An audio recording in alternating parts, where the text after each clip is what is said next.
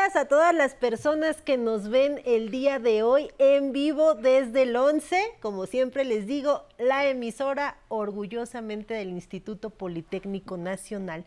Y hoy vamos a estar platicando sobre el tema nuestra herencia digital.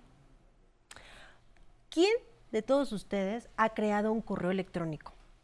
¿Cuántos de todos ustedes tienen redes sociales para comunicarse con sus seres queridos. O bien han aplicado a ofertas de trabajo de manera electrónica. Y toda la información que ustedes proporcionaron en estas plataformas, ¿qué va a pasar cuando ustedes mueran? ¿Se han puesto a pensar en eso? Todos los datos personales, las fotos, la historia que han dejado, pues esa es la herencia digital y es de lo que platicaremos el día de hoy con el experto que nos acompaña. Pero antes, ya saben, como es costumbre, vámonos a ver esta cápsula que se ha preparado para todos y todas ustedes.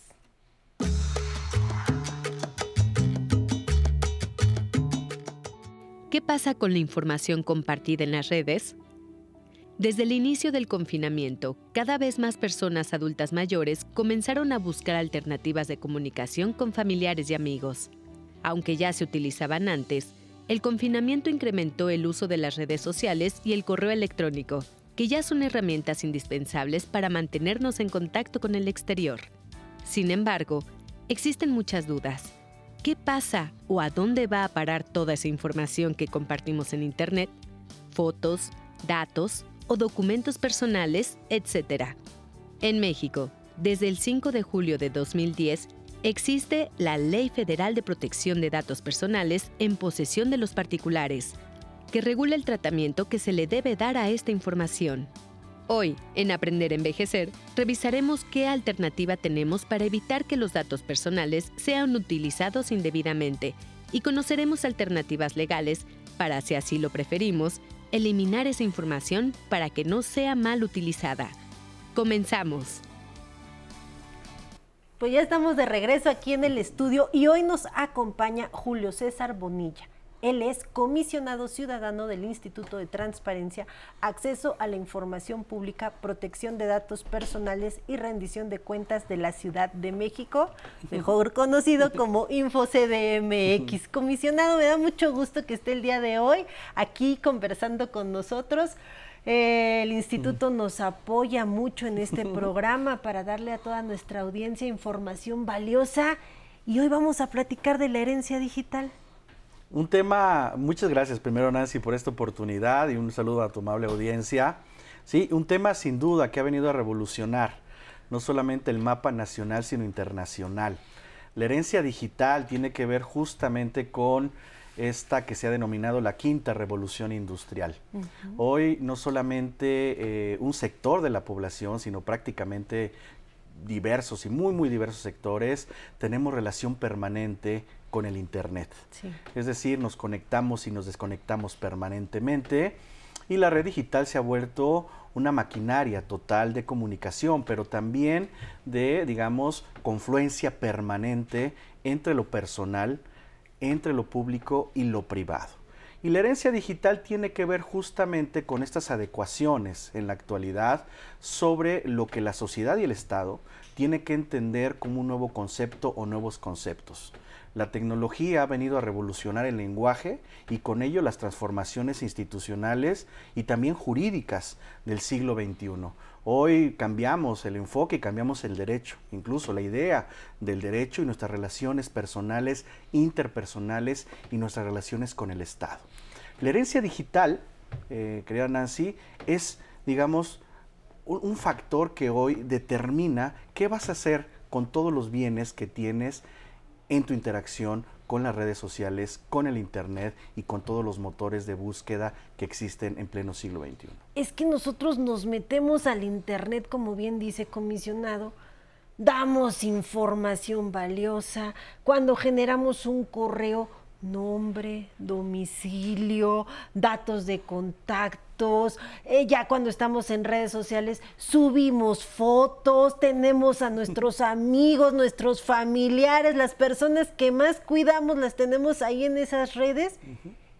Y ahí está la información. Es correcto. Y cuando yo muero, pues a lo mejor se van a pelear por mis bienes físicos, ¿no? Pero por toda esa información que se queda ahí, yo me sorprendí al estar investigando en este tema cuántos ciberdelitos se pueden cometer con todos mis datos que están ahí. Claro. Y yo, a mí ya hasta me cafetearon, me enterraron y resulta que hasta me puedo convertir incluso hasta en un terrorista de nivel internacional con mis cuentas que, ahí las dejé. ¿Qué hacer con Pues los riesgos son altísimos. Lo cierto es que las telecomunicaciones y hoy el Internet han permitido democratizar la información y conectarnos más rápido con el mundo.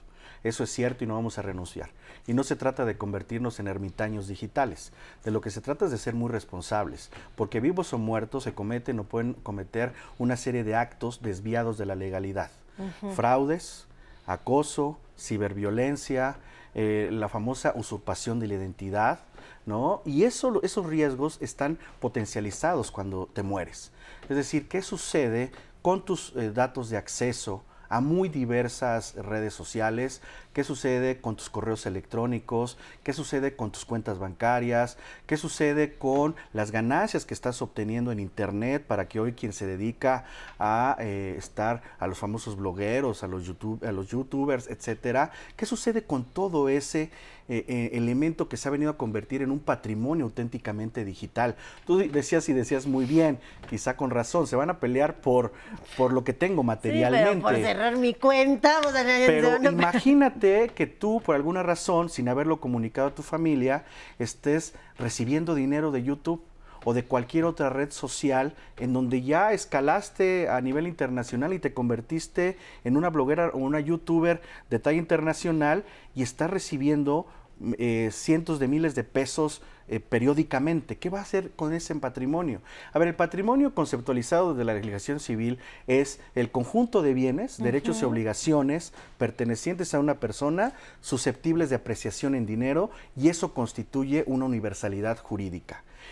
Pero no solamente se trata de bienes materiales o tangibles. Hoy en el siglo XXI debemos entender a los bienes, pero también a los bienes digitales, a los derechos y obligaciones digitales cuando interactúas con las denominadas Big Tech, estas famosas aplicaciones internacionales que han venido a transformar el mundo. ¿Cómo te relacionas con ellas? Entonces, cuando mueres, tienes que justamente crear un nivel de exposición certero para tu familia o para quien decidas que va a ser sucesor de tus bienes digitales. Y aquí hago un acento, ¿eh? De acuerdo al Colegio de Notarios de la Ciudad de México, solamente uno de cada 20 adultos en la capital tiene testamento. Sí. Y el 30% eh, del testamento a nivel nacional o de las personas que realizan testamento se concentra en la gran capital. Es decir, este déficit que tenemos materialmente lo tenemos que suplir también en materia digital, porque estamos exponiendo, sí, nuestros bienes, patrimonio digital o material, frente al futuro. ¿Qué va a suceder con nuestras cuentas bancarias? ¿Qué va a suceder con los, eh, las criptomonedas si es que tienes? ¿Qué va a suceder con tus contraseñas? ¿Qué va a suceder con tus redes sociales? ¿Con el contrato de alguna eh, plataforma digital que tengas para diversas cosas? Hoy entendemos al mundo digital con esta máquina que lo platicábamos tras bambalinas, que es cualquier otra cosa que un teléfono móvil. Es una máquina que te conecta con el mundo y tienes tu vida aquí. Toda mi información. Esto, tus conversaciones, tus interacciones, tus videos, tus eh, audios, tus notas, todo eso constituyen un bien de carácter digital y son bienes de carácter personal o bienes de carácter patrimonial, pero esto, en eso vamos a acentuarlo un poquito más adelante. Correcto, comisionado. Además, me ponía a pensar, cuando una persona fallece, no muchas veces se da inmediatamente la información. Así es. Imagínense la tía con la que estuve en contacto, que no sé que está muerta y de pronto mi tía me pide a través de red social o correo electrónico una cierta cantidad de dinero.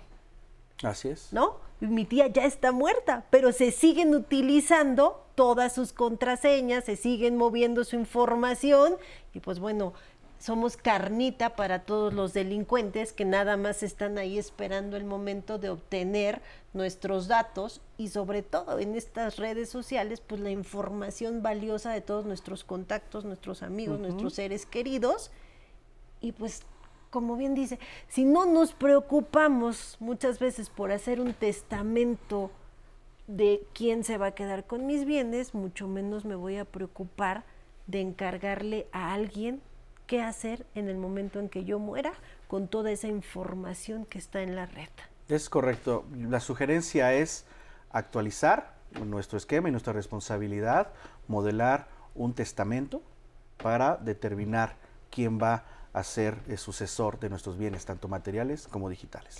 Vamos a ir a un corte, pero regresando quiero que me ayude usted con información importante de cómo protegernos. Vamos a un corte y regresamos unos 10 años, pues yo tenía, abrí un pequeño museo de sitio, nada más para la colonia, y entonces ahí yo entendí qué es el coleccionismo y entendí que el, que el, ojo no se puede pulir en base a los precios, sino el ojo se va puliendo en base a, a comprar bueno y malo, y entonces ya va uno haciendo su ojo cada vez más, este, pues más estricto, diríamos, ¿no? Entonces, este, vas aprendiendo a coleccionar.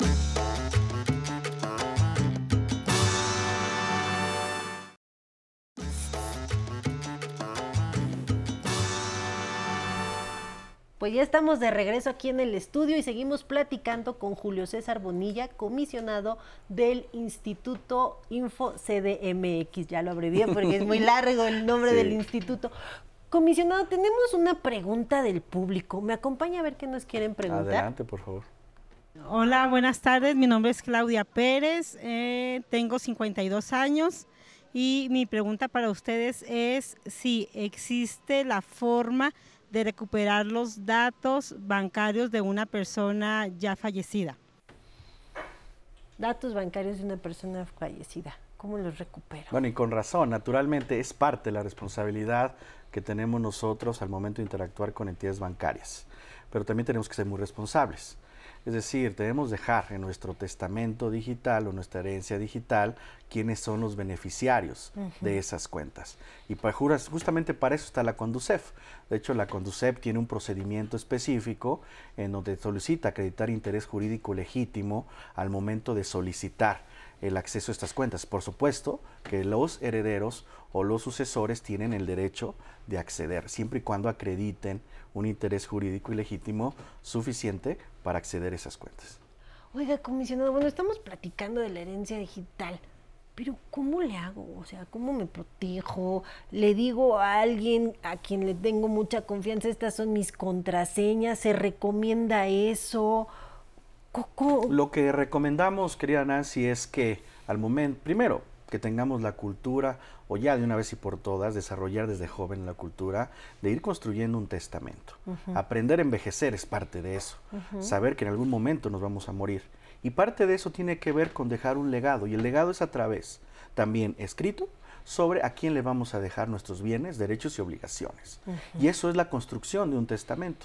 Sea abierto, cerrado, público, etcétera pero tienes que elaborarlo. Incluso hoy en día en la Ciudad de México hay un mecanismo muy eficiente del, famoso eh, testamento electrónico que ante casos de apremiantes puedes eh, testar, testar frente a un notario vía electrónica y firmar electrónicamente incluso el testamento. Y ya viene septiembre donde pueden aprovechar los descuentos que sacan del mes de testamento. La recomendación es realizar un testamento en donde se determine con toda claridad quiénes son tus sucesores en eh, eh, con toda tu materialidad, pero también en la parte digital. Y eso es parte de una responsabilidad compartida, no solamente entre nosotros como sociedad, con las instituciones, pero también con nuestra, nuestro entorno familiar. Correcto, entonces ahí señalar quién es la persona que va a dar de baja las cuentas? ¿Quién es la persona? A ver, hoy por hoy en la Ciudad de México, esto, los denominados, la albacea, el albacea, por ejemplo, ya tiene esta capacidad si es que se dispone así en el testamento. O sea, de hacer una comunicación directamente con las empresas o con el aparato estatal y de una vez y por todas eh, ejercitar tus famosos derechos ARCO. Acceso, rectificación, cancelación u oposición de tus bienes de carácter personal o datos personales. Ya después, más adelante, cuando lo dispongas, hablaremos del derecho al olvido digital. El derecho al olvido. Pero, pero también puedes hacerlo en función de lo que vas a hacer con tus bienes y qué eh, digitales y a quién se los vas a delegar. Es decir, o a quién se los vas a suceder, porque a ver, no solamente se trata de todo lo que hemos dicho, contraseñas, correos electrónicos, esto, criptomonedas, videos, audios, eh, ganancias que tienes, sino incluso, y ojo, eh, y ahí entra un tema de debate que el Tribunal Constitucional Alemán ya entró a revisar, el tema de las conversaciones híjole, es súper complicado porque el derecho a la protección de los datos personales vinculado con la herencia digital. No, pues que no hay ahí Imagínate, comisionado, todo lo que no tenemos ahí en las conversaciones. Tú te lo preguntaría a ti, Nancy. Esto, no, no tú, me lo pregunte mejor. no es cierto. O, hago la pregunta abierta. ¿A quién estarían dispuestos a dejar esto el acceso a sus conversaciones en redes sociales históricamente? Lo tienes que determinar. Si no lo determinas, el suceso, legítimamente, porque hay eh, sucesiones intestamentarias, alguien va a tener la posibilidad de hacerlo. Pero más vale que tú determines quién va a poder acceder o no a ese tipo de conversaciones, a ese tipo de bienes de carácter personal o de carácter patrimonial. No, me he sabido de historias, comisionado, de cuando la gente muere y empiezan a revisar los correos electrónicos, las conversaciones, incluso hay hasta otras familias que tienen que ser llamadas a los juicios para, si esta persona no dejó testamento, poder ser incluso herederos de fortunas cuantiosas. De eso se trata, la herencia digital entonces se trata en esencia de proteger no solamente esta universalidad jurídica que, es tu patrimonio material e intangible, sino también todos los elementos vinculados con la dignidad humana, con la autodeterminación informativa y con la protección de tus datos personales. Este tema está siendo sumamente importante porque no muchos, me incluyo, pues reparamos en esto. ¿Qué hacer con toda la información que estoy generando día a día? y que es mi herencia digital, ¿no? y pues ahí puede venir información valiosa. Entonces, lo que se recomienda es señalar en mi testamento quién será la persona que se va a encargar de pues hacerse cargo de mi herencia digital. ¿Sí? Ahora bien, eh, ya con ese documento, se puede acudir, pues no sé, a las empresas o eh, acreditar en todas estas redes sociales que yo soy la persona que daré de baja esa información. Que tienes interés jurídico y legítimo, ya sea para cancelar este tipo de bienes o servicios, o bien para mantenerlos y tener eh, o mantener los beneficios que has logrado. Y te lo pongo como ejemplo el tema de los famosos youtubers, ¿no? Es decir, por alguna cosa, alguno de estos personajes muere, que ha sucedido, pero que con los, las ganancias que ha obtenido con sus videos, sus publicaciones, sus contenidos, pues sigue, sigue obteniendo recursos. ¿A quién va a beneficiar esos recursos? Y eso es importante decirlo en el, en el testamento o en la herencia digital. Hay una youtuber muy famosa que es una adulta mayor mexicana que tiene un canal de comida. Por ejemplo. Incluso ya hasta sus recetas se están volviendo pues ya propiedad intelectual de ella. Ahorita estaba pensando, bueno, ¿y esa mujer tendrá? Si no le recomendamos que vea aprender a envejecer con esta información valiosa para que sepa qué hacer. Mira, qué bueno que lo dices, claro que seguramente a todos nos vino a la mente quién es. Ajá. Y cuando ves el registro de sus, de sus videos en YouTube, ya superan los dos o tres millones de visualizaciones. Y eso se monetiza. O sea, la señora, esto, con toda la capacidad, las tradiciones, ha logrado adquirir recursos económicos, ¿no? Es decir, ¿en manos de quién va a estar todo ese potencial económico cuando deje de existir? Y seguramente en otras latitudes, yo vi en Colombia y el otro día en Argentina algo similar con personas adultos mayores que han triunfado en la red y qué va a suceder con todo eso que ya es un patrimonio convertido en un bien en un bien patrimonial o económico o en un bien digital. pues ya está comisionado. Nos deja una preguntita en el aire. ¿A quién le van a ustedes encargar toda esta cuestión de la herencia digital? Muchas gracias por la información tan valiosa que nos vino a dar el día de hoy. Como siempre agradecemos al instituto y queda pendiente ese del derecho al olvido. Y pues yo a todos y todas ustedes les quiero agradecer que nos hayan seguido a lo largo de esta transmisión y ahora los voy a dejar con la siguiente cápsula que nos va a enseñar cómo utilizar la app No más extorsiones del Consejo Ciudadano de la Ciudad de México. Los veo la próxima semana con más información valiosa.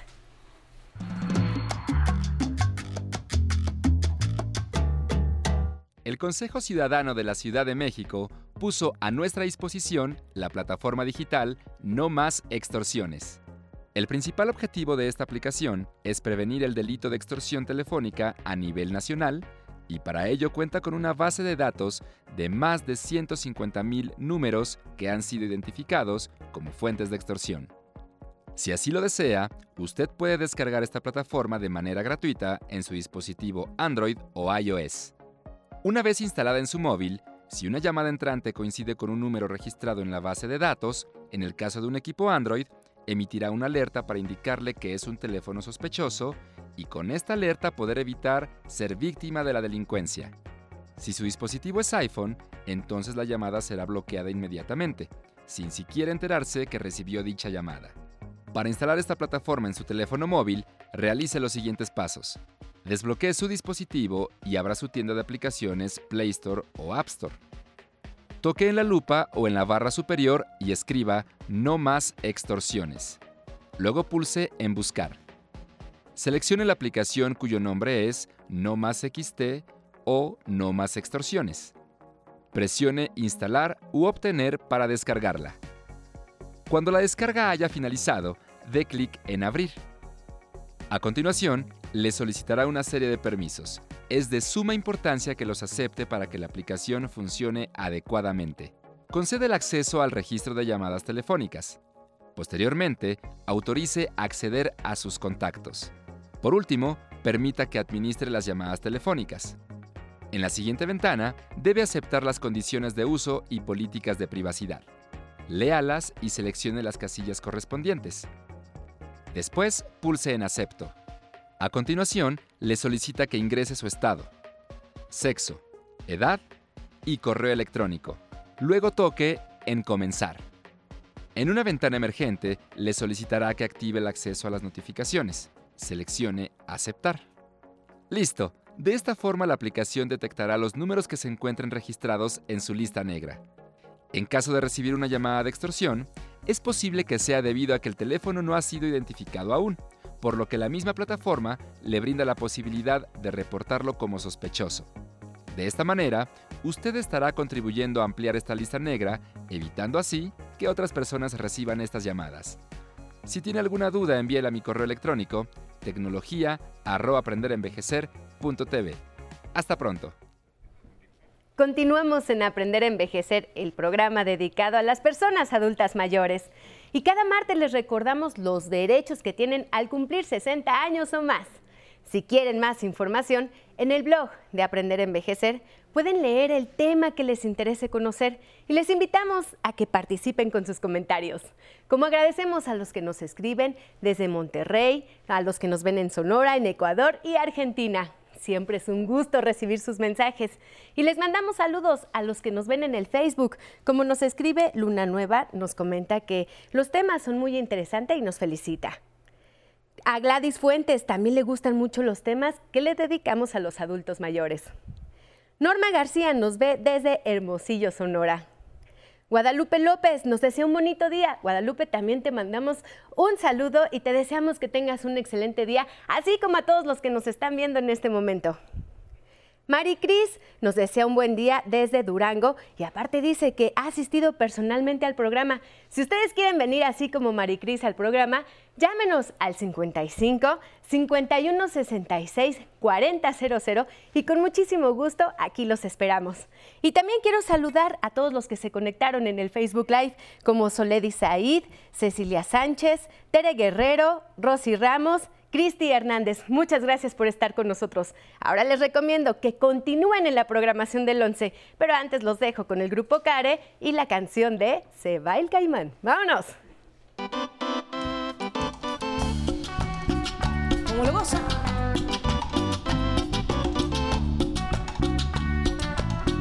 Se va el caimán, se va el caimán, se va para la Barranquilla, se va el caimán, se va el caimán se va para la Barranquilla.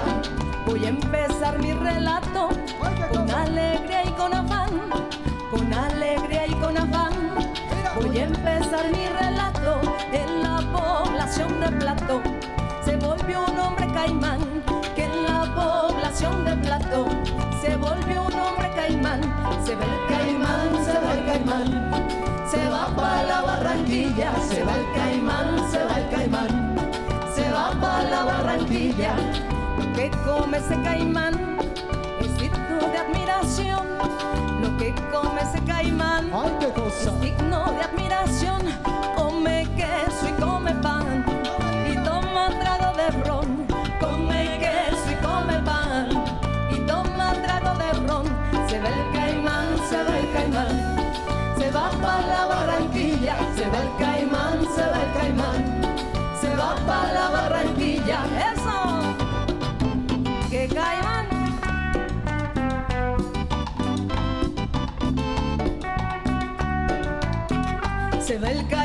se va el caimán, se va para la Barranquilla, se va el caimán, se va el caimán, se va para la Barranquilla.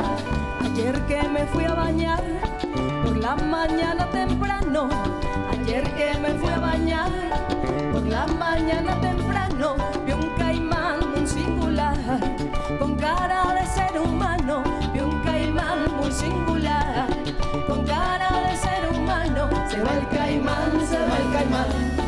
se va para la Barranquilla, se va el caimán, se va el caimán, se va para la Barranquilla. La cosa no es muy sencilla y aquí vengo a despedirme. La cosa no es muy sencilla